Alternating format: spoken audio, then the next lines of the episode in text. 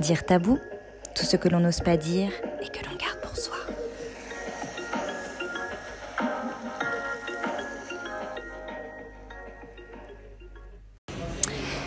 Bonsoir tout le monde et bienvenue sur un nouvel épisode de Dire Tabou podcast. Euh, J'espère que vous allez tous bien. Ça fait un petit moment que que que j'ai pas que je vous ai pas proposé un épisode. Euh, je suis vraiment désolée, mais avec l'été qui est passé, etc. Bah, D'ailleurs, je vous souhaite tous une très très belle rentrée. Euh, voilà, ça a été un peu compliqué, mais me voilà à nouveau en super compagnie et je me trouve particulièrement dans un, espace super sympa et chaleureux.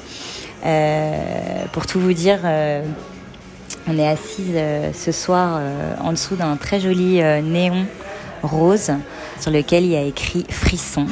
Donc voilà, ça donne vraiment le ton à, ce, à, cet épisode qui, va, qui va vous parler ce soir de, de, libertinage. Je suis en compagnie du coup d'une jeune femme. Est-ce que tu souhaites que je donne ton nom? Non. Donc qui restera anonyme, euh, puisque comme, euh, comme vous le savez, c'est un, un, sujet euh, relativement tabou, certes, mais aussi super intime. Donc merci à toi d'être avec nous ce soir. Et, et puis ben, je vais t'inviter à, te présenter et donc à peut-être commencer par nous parler en introduction de de ton environnement euh, familial de départ et qui, qui, pour le coup, est vraiment euh, à l'opposé euh, de, ce thème, puisque tu as plutôt grandi dans une, famille très traditionnelle. Alors bonsoir à tous. Alors en effet, Lona, j'ai j'ai grandi dans une famille très traditionnelle. Euh, donc moi, je suis une, femme, hein, une femme de 33 ans maintenant. Euh, j'ai grandi dans une famille tradie, en plus une famille un peu immigrée, puisque mes parents n'ont pas grandi en France. Hein. Je suis euh, d'origine d'Afrique, on va dire. Euh, et, euh, et, du coup, voilà, moi j'ai grandi dans une famille où euh, bah, la tradition était très, euh, très, très présente, la religion aussi très présente. J'ai des parents qui sont très, très impliqués, euh, même encore aujourd'hui, dans la religion catholique, l'Église. et donc, j'ai vraiment grandi moi dans ce milieu, avec en plus, bah, peut-être aussi la culture africaine qui fait qu'il y a encore plus de tabous sur la sexualité. C'est vraiment des choses dans lesquelles on ne parlait pas dans ma famille. Est-ce que, enfin, petite question euh, à part, à part, mais est-ce que c'était plutôt une famille euh, musulmane ou chrétienne, catholique, enfin, d'où, enfin, quelle tradition religieuse en fait?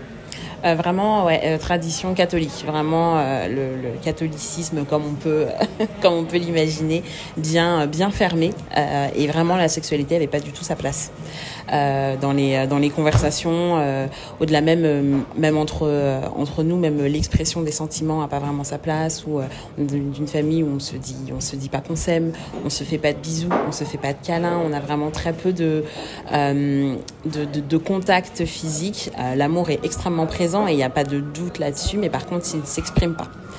Euh, donc, la sexualité, encore moins.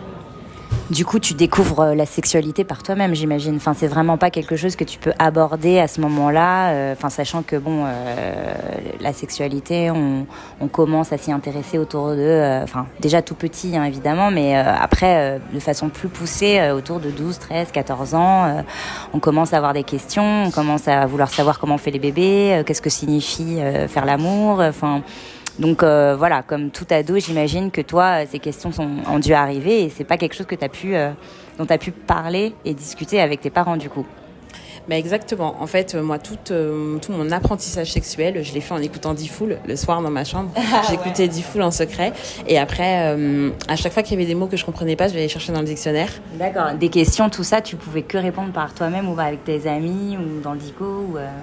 bah, J'en parlais pas trop non plus avec mes copines. En fait, j'avais pas. Euh, ça a bien changé maintenant. J'ai la parole beaucoup plus libérée.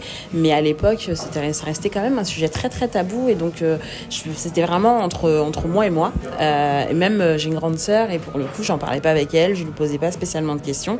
J'étais dit full moi et mon dictionnaire. c'était un peu ça. Je vois, donc du coup pas évident du tout. Mais euh, c'est donc c'est très intéressant, je trouve quand même de, poser ce contexte-là parce que euh, ben parce que comment en fait euh, comment on passe d'un environnement super cadré, super tradit, voire pas ouvert, en tout cas au sujet de la sexualité et du sexe, comment on arrive à même à avoir un lien sain à son corps, à sa sexualité, etc., etc. Parce que, ouais, franchement, moi, ça m'intrigue énormément, étant donné que moi, j'ai grandi quand même dans une famille relativement ouverte, relativement euh, euh, à l'aise avec, euh, avec le sujet de la sexualité et, puis, et puis du sexe tout court. comment, comment toi, ça s'est passé pour justement. Enfin, quel a été ton rapport justement à ton propre corps, à ta propre sexualité et a fortiori, qu'est-ce qui pousse du coup au libertinage? Enfin là, les prémices de, euh, de, de, de, ta sexualité à toi, euh, sans que ce soit tabou envers toi-même non plus en fait. Hein. Bah, euh, en fait, c'est vrai que euh, j'ai découvert certaines pratiques en, justement en, en écoutant euh, la radio et en lisant dans le dictionnaire. Et du coup, j'ai aussi découvert la masturbation comme ça. Et ça m'a permis en fait justement de découvrir mon corps, de savoir ah bah tiens en fait ça ça fait du bien, c'est cool. Donc pareil, ça joue toujours entre soi et soi-même. Et ce qu'il faut comprendre aussi, c'est que les interdits en général, ça coupe pas de l'information en fait, même si même si on n'en parle pas, le sexe est toujours là.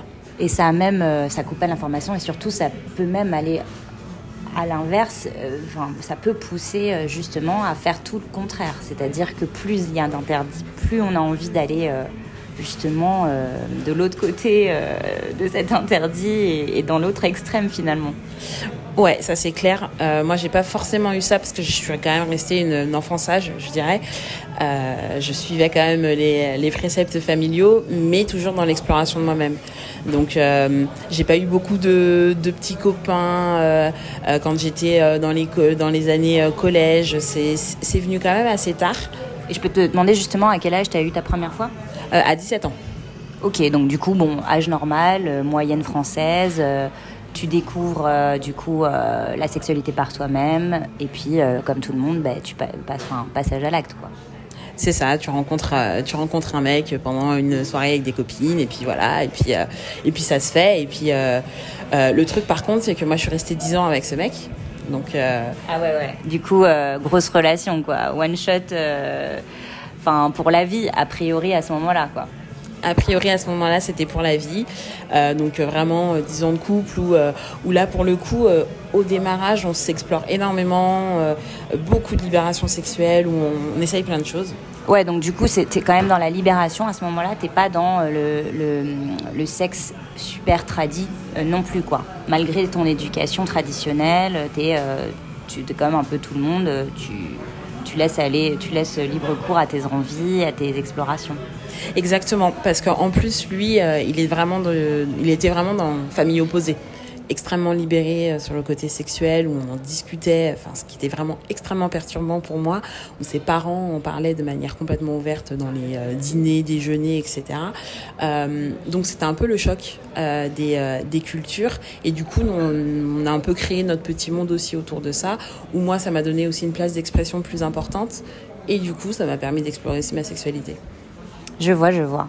Et alors, du coup, est-ce que cette relation t'a permis d'être à l'aise dans ton corps, justement, à, accepter, à, à, vraiment accueillir, à embrasser cette sexualité qui, pour toi, au final, euh, enfin, t'étais pas différente des autres. T'avais probablement, malgré ton, ton éducation, euh, autant de désirs, autant de, de fantasmes, probablement autant de ouais, de, d'explorer de, de, euh, le sexe euh, sous toutes ses formes en fait Bah en fait pas tant que ça justement parce que euh, euh je me suis en fait vraiment confrontée au, à cette espèce de dualité de j'ai ce désir mais aussi ah ouais, je l'assume pas.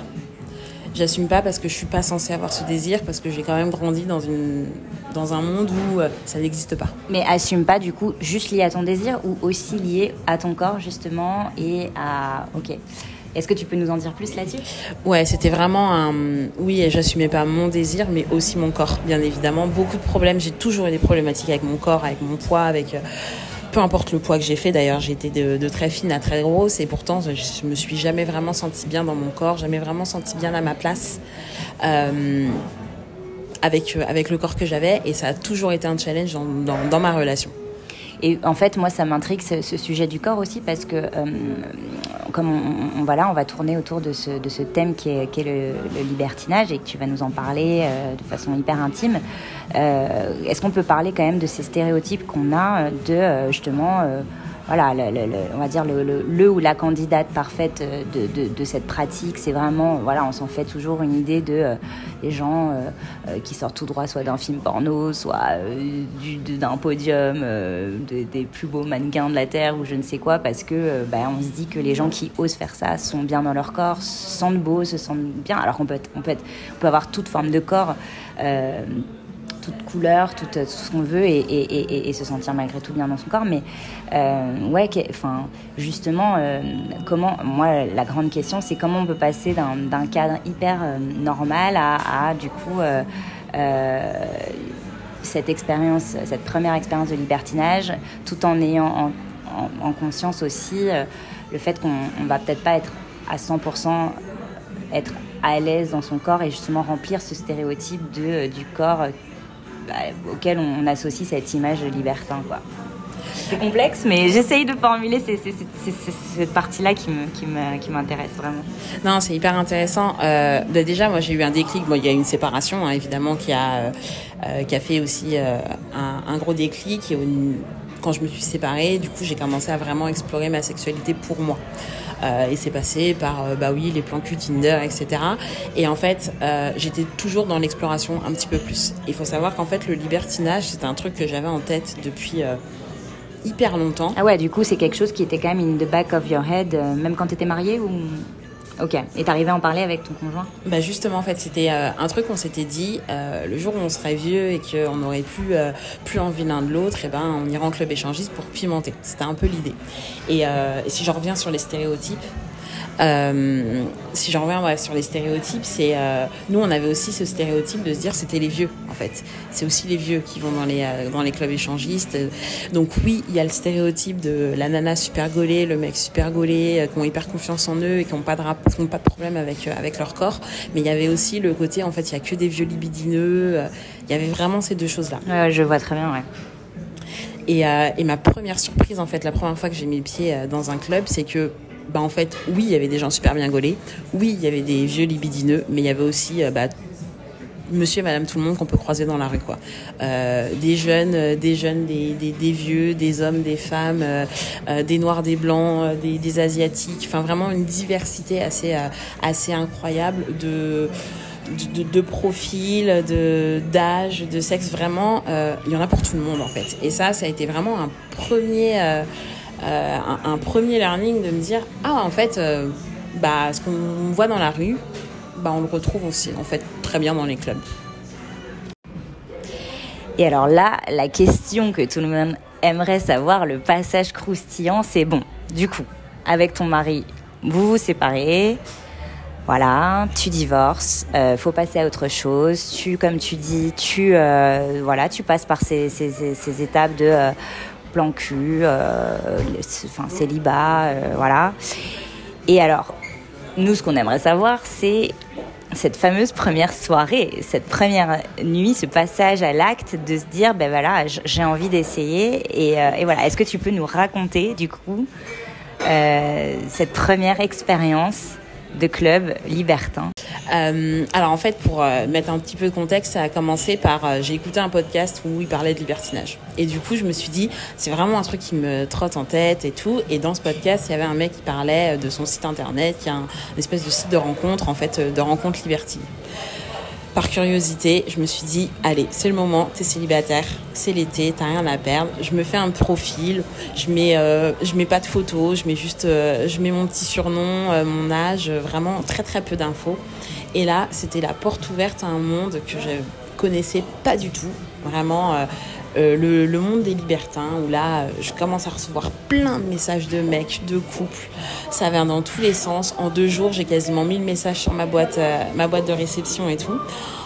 Et là, waouh. Ah ouais, là c'est le feu. Et puis en plus là, tu te dis mais merde, en fait, euh, j'ai absolument quasi rien fait. Là, j'ai une, une avalanche de demandes.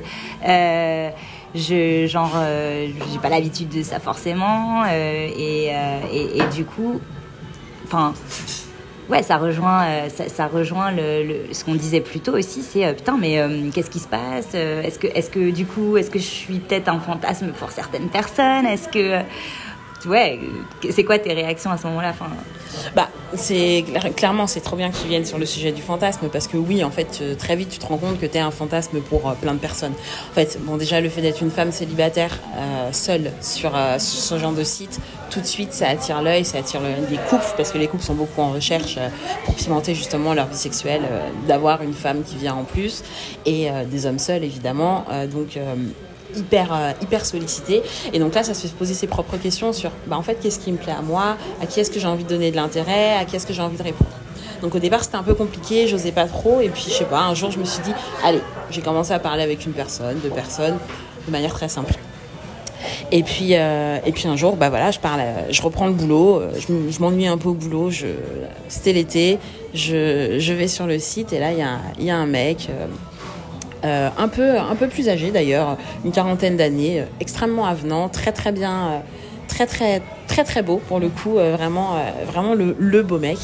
Est-ce qu'il fait partie des, des mecs justement qui pouvaient te plaire avant et, et, et peut-être sans quoi tu n'aurais jamais eu d'échange, de, de, de, de, conversation avant? Enfin, c'est. Ouais, c'est carrément le mec sur qui je ne serais jamais allée en fait. Je me serais toujours dit. Ouais, bah ouais, je vois. Bah non, il est trop bien.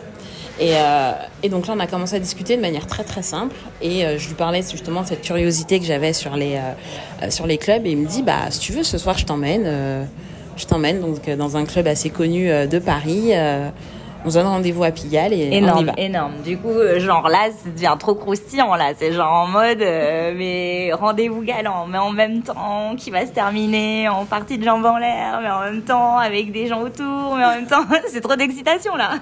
c'est exactement ça. Plein trop d'infos d'un coup. Genre, est-ce que j'y vais? Je le connais pas. Euh, est-ce que je le fais Et j'en parle à mes copines qui sont toutes là en me disant, s'il te plaît, fais-le pour nous. Énorme, on adore. du coup, je me dis, allez, on ne vit qu'une fois. J'y vais, je prends quelques précautions, euh, je partage ma position avec, euh, avec mes copines, comme ça elles savent où je suis, etc. etc. Ouais, très important, franchement. Euh, pour toutes les personnes qui aimeraient tenter, je, je recommande cette, cet acte de, de, de, précaution parce que franchement, c'est, ça peut rester dangereux. Hein, donc faites pas n'importe quoi non plus. Exactement. Toujours, toujours prendre soin de soi. donc là, on arrive. Euh, donc dans ce club magnifique. Vraiment, je m'attendais pas du tout à ça. Une déco euh, un peu style indienne, euh, avec des, des bouddhas, des, des, des, éléphants partout. une ambiance un peu un peu tamisée, des petites lumières et tout ça. Et il faut savoir que c'est un club du coup qui est nudiste. Donc c'est, euh, il y a deux typologies dans les clubs échangistes. Il y a une, une, justement, il y a une distinction entre les clubs échangistes ou libertins, pas nudistes, et les nudistes? C'est ça. En fait, il y a deux typologies. T'as ceux qui sont, on va appeler les clubs humides, qui sont en général des, des saunas, hammams et donc euh, très euh, très nudistes. Et t'as ceux qu'on va appeler les clubs secs, qui vont être les endroits un peu plus sélects où t'arrives, où faut être hyper bien habillé, etc.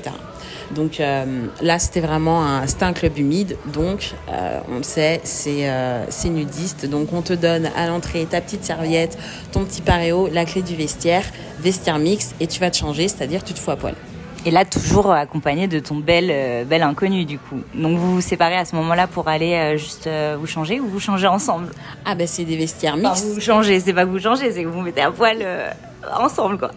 ben, c'est exactement ça. C'est des vestiaires mixtes. Donc, tu te changes, enfin, tu te mets à poil avec la personne avec qui t'es arrivé, mais aussi avec toutes les autres personnes qui sont présentes dans le club, en fait, et qui, qui viennent aussi. Donc, euh, donc là, c'est quand même le petit moment où je réalise de ce que je dois faire, euh, le fait de me déshabiller, me mettre vraiment se retrouver face à sa nudité, face à des inconnus. Euh, là, je faisais pas la fière. c'est pas rien, putain, ouais. Mmh. Courageux. Ouais, enfin j'ai commencé par enlever mes boucles d'oreilles avant d'enlever ma robe pour, pour me préparer. On va y aller doucement. Exactement. Donc du coup, clairement, tu as commencé par euh, retirer tes boucles d'oreilles comme première, euh, première euh, accessoire à, ta, ta, du coup, à ton déshabillage. et, et ensuite bah ensuite, c'est marrant parce qu'en fait là, en en parlant, je, je, me revois et je revois tout ce que je ressentais à ce moment-là. Je me suis dit, là, il faut assumer, là, il faut se mettre tout nu, il faut se mettre toute nue devant plein de monde. je sais pas si je vais y arriver et tout. Vraiment, une pas une crise d'angoisse, mais une petite montée de pression. Mais pas loin. Mais est-ce que du coup le mec en question te regarde ou euh, vraiment te laisse un petit peu euh, te familiariser quand même et sans forcément avoir les yeux complètement rivés euh, sur toi Bah non, justement, il a été hyper hyper prévenant. Il m'a dit écoute, je vais pas te regarder, je me mets dos pour que tu te sentes à l'aise. sauf qu'on n'était pas tout seul dans cette changing room. et, et, du coup, en fait, il y avait un, un monsieur plutôt âgé, hein, on va pas se mentir, qui me regardait et qui le faisait savoir, en fait. D'accord, ok. Un il peu malaisant quand même clairement, il a demandé justement au mec qui était avec moi euh, si euh, il pourrait euh, éventuellement coucher avec moi, avec cette si jolie fille. Énorme. Donc très gênant, donc très très gênant. Et à ce moment-là, j'avais encore ma robe, hein. j'étais même pas encore déshabillée. Et il y a quand même vachement du coup de, convenance parce que le mec s'adresse quand même au gars qui t'accompagne. Euh, et, voilà, il y a quand même du respect, il y a des marques de respect euh, de la part des autres, euh, des, autres individus, des autres personnes de ce club, quoi. Ah ben c'est sûr, en fait, le respect, c'est une des valeurs fondamentales parce que euh, euh, c'est un des endroits où le nom est le plus accepté. En fait, moi, je, voilà, je suis beaucoup sortie dans Paris. On est tous sortis en boîte, c'est fait draguer par des mecs en disant non et ils forcent un petit peu. Là, c'est quelque chose qui n'existe pas. En fait, quand tu dis non, euh, les gens acceptent le non, te remercient et passent une bonne soirée et s'en vont. Et ça, c'est quand même quelque chose de nouveau. Et donc ensuite, vous êtes nus après quelques péripéties de moi qui essaye de cacher au maximum ma nudité, j'arrive à me mettre nue. Parce qu'en plus, je me dis, ben, en fait, tu sais pas forcément que c'est du nudisme, donc tu prépares tout ton attirail de lingerie en me disant que bah, tu vas te balader en moins, au moins at least en, en, lingerie, mais en fait là, pas du tout. quoi. Donc là, tu vires tout, tu te dis, bon, bah, ma plus belle lingerie au placard, et du coup, c'est ça. Du coup, euh, on noue nos paréos, on prend nos serviettes et euh, on descend. T'as droit à un petit paréo pour, euh, pour quand même traverser le club, quoi. C'est ça. T'as as ton petit paréo un peu transparent, qui, bon, tu montes tes jambes et tout, mais t'es pas, t'es nu en dessous, mais t'as un petit truc sur toi quand même, ce, Qui est, qui est quand même un petit peu rassurant. Et en fait, les vestiaires sont en haut, donc il faut redescendre pour aller vraiment dans le club. Et le club, il est divisé en plusieurs parties. Tu as d'abord une partie lounge où euh, tu as vraiment des canapés, un bar et tout. Et, euh, et là, il se passe rien. C'est interdit, euh, c'est vraiment juste un espace de discussion et tout. Tu verras pas de sexe à cet endroit. Il y a une espèce de palissade. Et après, après cette palissade, tout est permis. Est-ce que tu peux nous esquisser deux, trois, deux, trois scènes sans rentrer trop dans le détail? Alors oui, oui, je peux esquisser deux, trois scènes. Euh, mais avant d'arriver aux scènes, tu as d'abord euh, la partie jacuzzi où, euh, où il n'y a pas vraiment de sexe pénétratif qui peut avoir lieu, mais c'est les premiers, c'est les premiers moments en fait de flirt où il va y avoir les petits bisous, les petits, les petits attouchements, etc. Mais pour des raisons d'hygiène, vraiment pas de sexe dans l'eau. Et ensuite, tu montes et là, tu as vraiment le hammam, le sauna et les différentes salles dans lesquelles là, vraiment tout, tout, tout, tout se passe. Exactement, tout se passe. Est-ce que du coup, juste, il y a hum, une sorte de. Enfin, est-ce qu'il y a des, des restrictions de euh, nombre, de genre? Enfin, est-ce que, est que tu, y trouves que des couples hétérosexuels? Est-ce que tu as des, des, couples lesbiens, des couples gays? Est-ce qu'il existe du coup des clubs vraiment pour des types de sexualité? Enfin, voilà. Euh, ouais, en fait, après, chaque club a un peu ses, sa son type de population. Et, euh, et après, il y a des soirées aussi. Donc là, moi, j'étais euh, j'étais dans une soirée qui était un peu soirée couple, mais où les hommes seuls pouvaient venir, ce qui n'est pas forcément le cas dans, dans toutes les soirées. Euh, et après, dans les types de clubs, euh, tu vas avoir différents thématiques. Tu vois, tu as des clubs euh, qui sont vraiment plus branchés, BDSM par exemple. Tu vas avoir des clubs qui vont être plus euh, euh, homo, lesbiennes. Là, c'est quand même plutôt hétérosexuel. En tout cas, moi, de ce que j'ai vu. C'est hétéro, mais il peut y avoir des ouvertures à de la bisexualité. enfin, voilà, ok. Ouais, c'est exactement ça. Après, tu sais, il y a des moments où la zone de délimitation entre euh, les différents couples, les différents sexes sont quand même assez. Euh, ça devient très flou, quoi. c'est ça, il n'y a plus trop de limites. Donc, euh, mais par contre, en couple, c'est vrai que tu vois plus des couples hétéros qui viennent. Ouais, ok. donc du coup, pour répondre à ta question sur les différentes, sur les différentes scènes, en fait, pour donner un petit peu de, de visuel, à l'étage, donc tu as les, les, les, différents, euh, les différentes salles et euh, nous on arrive en fait devant une petite pièce qui a une porte et, euh, et une fenêtre, une fenêtre avec un volet. Euh, et donc les volets sont fermés, la porte sont fermées, mais très clairement on entend que se passe des choses derrière. un couple bien en action juste derrière. Et euh, donc euh, le mec qui m'accompagne essaye d'ouvrir euh, le volet pour voir si on peut, euh, on peut voir. Et le volet était fermé. Mais le mec à l'intérieur de la pièce, entendant qu'il y a des gens qui essayent d'ouvrir, fait sauter le loquet du Énorme. volet, les deux volets qui s'ouvrent, et là on se retrouve littéralement devant une fenêtre, une nana à quatre pattes, le mec euh, derrière qui la prend en levrette, et, Et ça y va. et ça y va. Ouais. Et là, il se passe un truc, parce que là c'est un peu une discussion avec soi-même, de je me retrouve devant un couple qui est clairement en action, Euh, c'est la première fois que ça m'arrive. J'ai du mal à analyser l'émotion qui est en moi. Est-ce que ça me plaît? Est-ce que ça me plaît pas? Est-ce que j'assume que ça me plaise? Euh, Est-ce que j'ai envie de rester? Est-ce que je suis gênée? C'est drôle que tu dises conversation avec soi-même parce qu'en fait, on a tous l'impression de se dire que si on se retrouve dans cette situation, en tout cas qu'on est là, on va y, on va y aller. On se dit, euh, bah, je suis là, donc je suis. Mais en fait, il y a quand même ce moment où euh, tu te retrouves à te dire, bon, j'y suis. Maintenant, c'est quoi qui se passe? Qu'est-ce que je fais? Est-ce que j'en suis capable? Est-ce que j'en ai envie? Est-ce que, euh, est-ce que je suis à l'aise avec ça à l'intérieur de moi-même? Est-ce que je suis confortable? Euh, Ouais, c'est quand même. euh, il doit y avoir un flot d'émotions, de réflexions hyper rapides, mais quand même de se poser la question à soi, c'est on est notre propre euh, arbitre en fait là-dessus quoi. C'est exactement ça. Et c'est aussi, euh, bah, qu'est-ce que je fais en fait là? Je, je reste juste à les regarder Ou euh, bah, je suis avec un mec, est-ce que je suis censée Parce que je le connais pas quand même, il faut, faut se remettre. euh, Ah bah ouais, là on a quand même des paramètres assez assez ouf. Voilà, je le connais pas, donc est-ce que je suis censée bah, le toucher? Est-ce que je suis censée l'embrasser? Est-ce que je suis censée me mettre contre lui? Enfin, qu'est-ce que je suis censée faire dans cette situation? Je me retrouve devant un, un couple qui est en action. Bah, mine de rien, ça m'excite, parce que bah, je serais pas là si ça ne m'excitait pas. Donc euh, oui, mine de rien, ça m'excite. Mais est-ce que je suis assez excitée pour aller vers un mec qu'au final je connais pas, à qui j'ai quand même besoin de parler un petit peu pour euh, savoir Pour avoir si... une sorte d'allié aussi dans l'histoire quand même. C'est ça. Donc c'est un peu toutes ces questions qui se passent. Et, euh, et ma chance, c'est que j'étais avec un mec qui était hyper euh, prévenant et qui, qui savait que c'était ma première fois dans un club.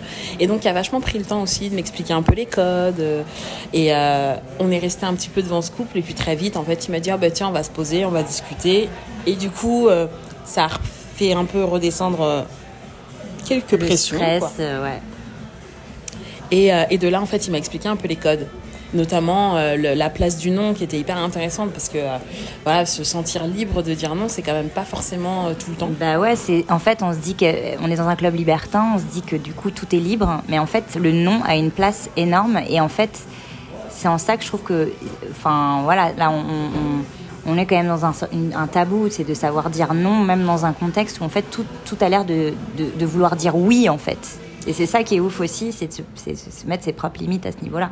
Ouais, c'est exactement ça. Et c'est aussi l'idée que le non euh, peut être un non à un instant T, et puis devenir un oui plus tard, et c'est ok aussi en fait. ouais, ouais, ouais. Ok, super. Et là, du coup, euh, qu'est-ce que vous faites? Est-ce que vous entrez dans cette pièce? Bah non, on n'est pas allé dans cette pièce, on a décidé d'aller dans le hammam. Parce qu'on s'est dit, ça va être plus simple, plus, plus cool. Euh, Pour commencer, d'aller dans le hammam. Euh, sauf qu'en fait, ce qu'on n'avait pas du tout anticipé, c'est qu'en entrant dans le hammam, euh, il y aurait euh, plusieurs couples en fait qui étaient euh, bah, en- entrelacés, entremêlés et tout. Et en plus, cette ambiance extrêmement particulière, parce qu'un hammam, c'est plein de vapeur. Donc, tu arrives dans un hammam qui est plein de vapeur, t'entends clairement du bruit, euh, des nanas qui gémissent, des hommes qui gémissent, des claquements. Sans trop voir non plus, tu vois des formes bouger et tout, et, euh, et du coup une atmosphère extrêmement particulière, mais extrêmement excitante aussi. Ok. Et donc là, euh, vous entrez. Donc tu as décrit assez bien, je pense, la scène. Et en fait, qu'est-ce qui se passe avec ce- cet inconnu? Bah là on commence à s'embrasser un petit peu, euh, à, à se toucher, et puis on se masturbe mutuellement. Euh, et ça pareil en fait, le fait, bah, toi te retrouver dans une position de, de, de, sexe en fait, tu es en train de avoir du sexe avec quelqu'un, avec les autres, puis se dire bah est-ce que je fais du bruit, est-ce que je fais pas de bruit, est-ce que je me retiens, est-ce que je suis naturelle, et en fait très vite bah tu retrouves juste ton naturel, si t'es vocal t'es vocal, et puis si tu l'es pas tu l'es pas, mais très vite en fait tu déconnectes et tu te laisses porter par, euh, par l'ambiance. Ok. Et là, l'acte euh, arrive, j'imagine.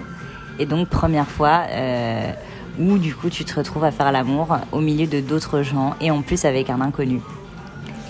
Bah c'est ça. Et moi j'ai envie de dire waouh.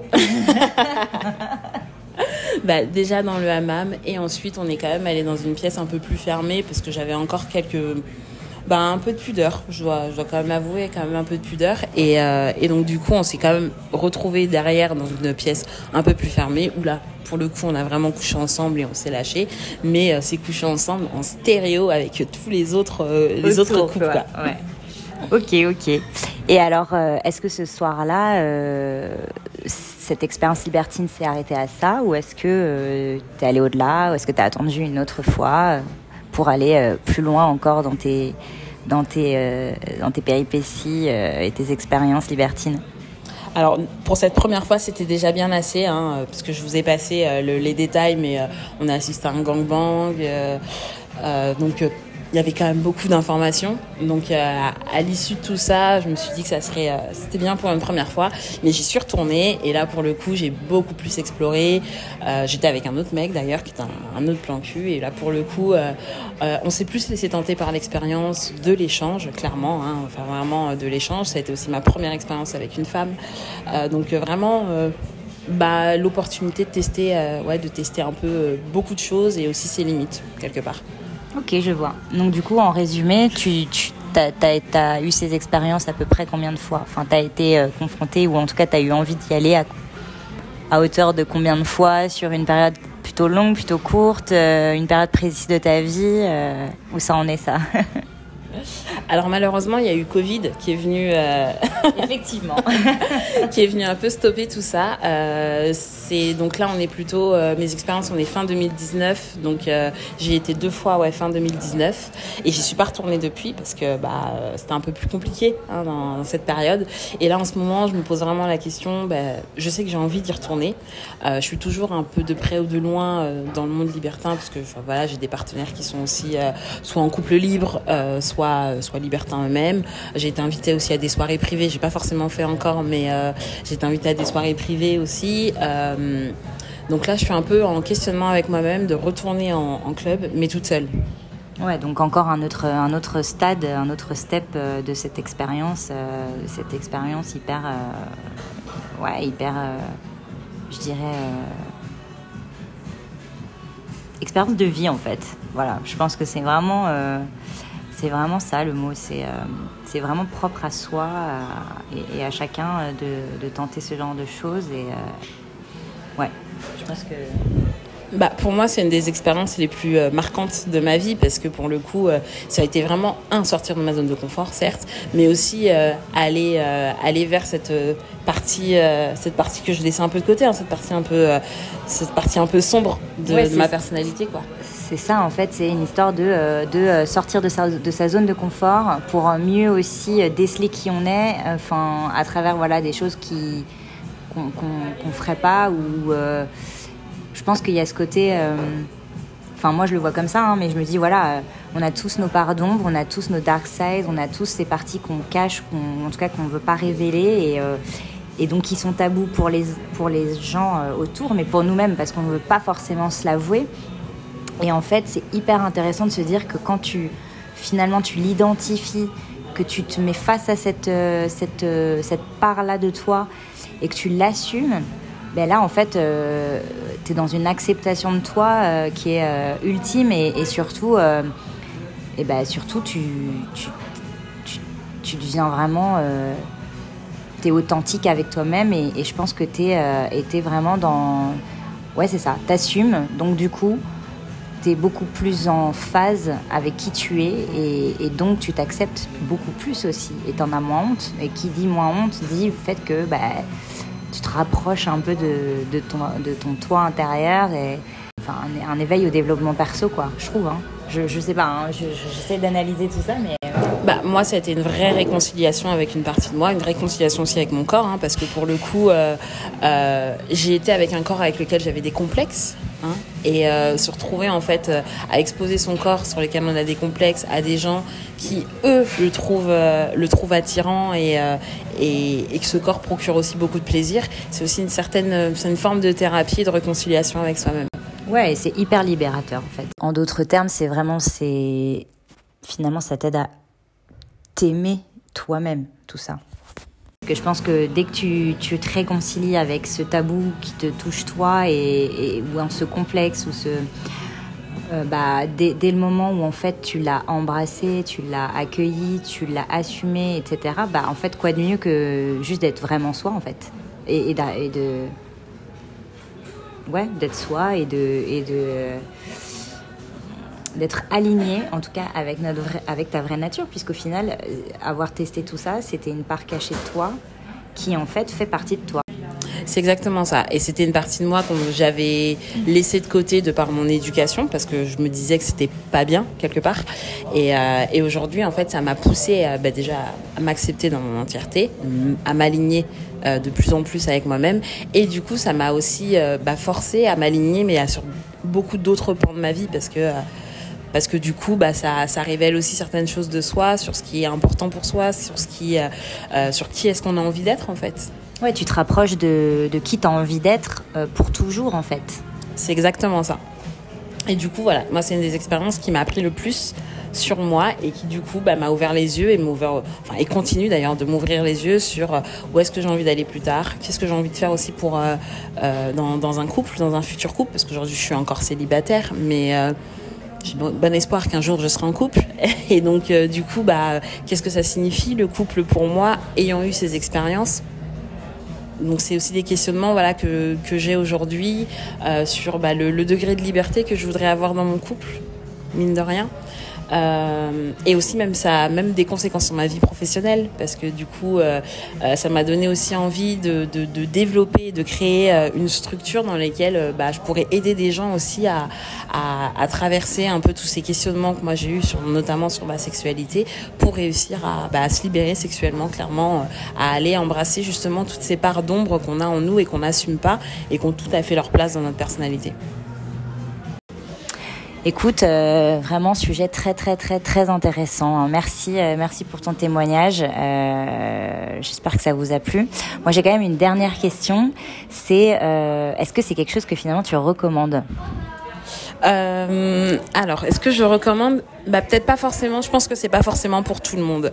Il euh, y a quand même des, des, questions à se poser en fait avant de se lancer, notamment quand on est en couple, euh, savoir euh, bah, les, les, limites qu'on se fixe, euh, qu'est-ce qu'on est prêt à, à, essayer, que les deux soient bien d'accord. Donc ça, je pense que c'est quand même quelque chose d'important. Et aussi même même pour les personnes seules, hein, parce que bah, c'est jusqu'où je suis prêt à aller et qu'est-ce que j'assumerai, quel, quel est mon rythme parce que c'est très très facile de se laisser emporter en fait hein. quand on est dans le mood il euh, y a cette espèce d'ambiance c'est euh, le côté d'être un peu dans un cocon où le monde extérieur n'existe pas euh, et en fait je pense que ce qu'il faut être sûr c'est bah, le moment où je vais retourner dans le monde extérieur je serai toujours à l'aise avec ce que j'ai fait ouais si on n'est pas prêt à répondre à cette question-là, est-ce que je serai à l'aise euh, Je conseille pas d'y aller. Mais sinon, euh, si ça vaut le coup de tenter, au pire, ça fait une belle histoire. Ouais, super. Ok. Bah écoute, euh, pour toutes les personnes qui aimeraient essayer, euh, retenez bien tout ça. Et puis euh, encore un grand merci. À bientôt peut-être pour un autre épisode. Et je vous souhaite à tous une, une très très belle nuit ou soirée pour ceux qui la démarrent. On ne sait jamais. À très bientôt. Ciao ciao.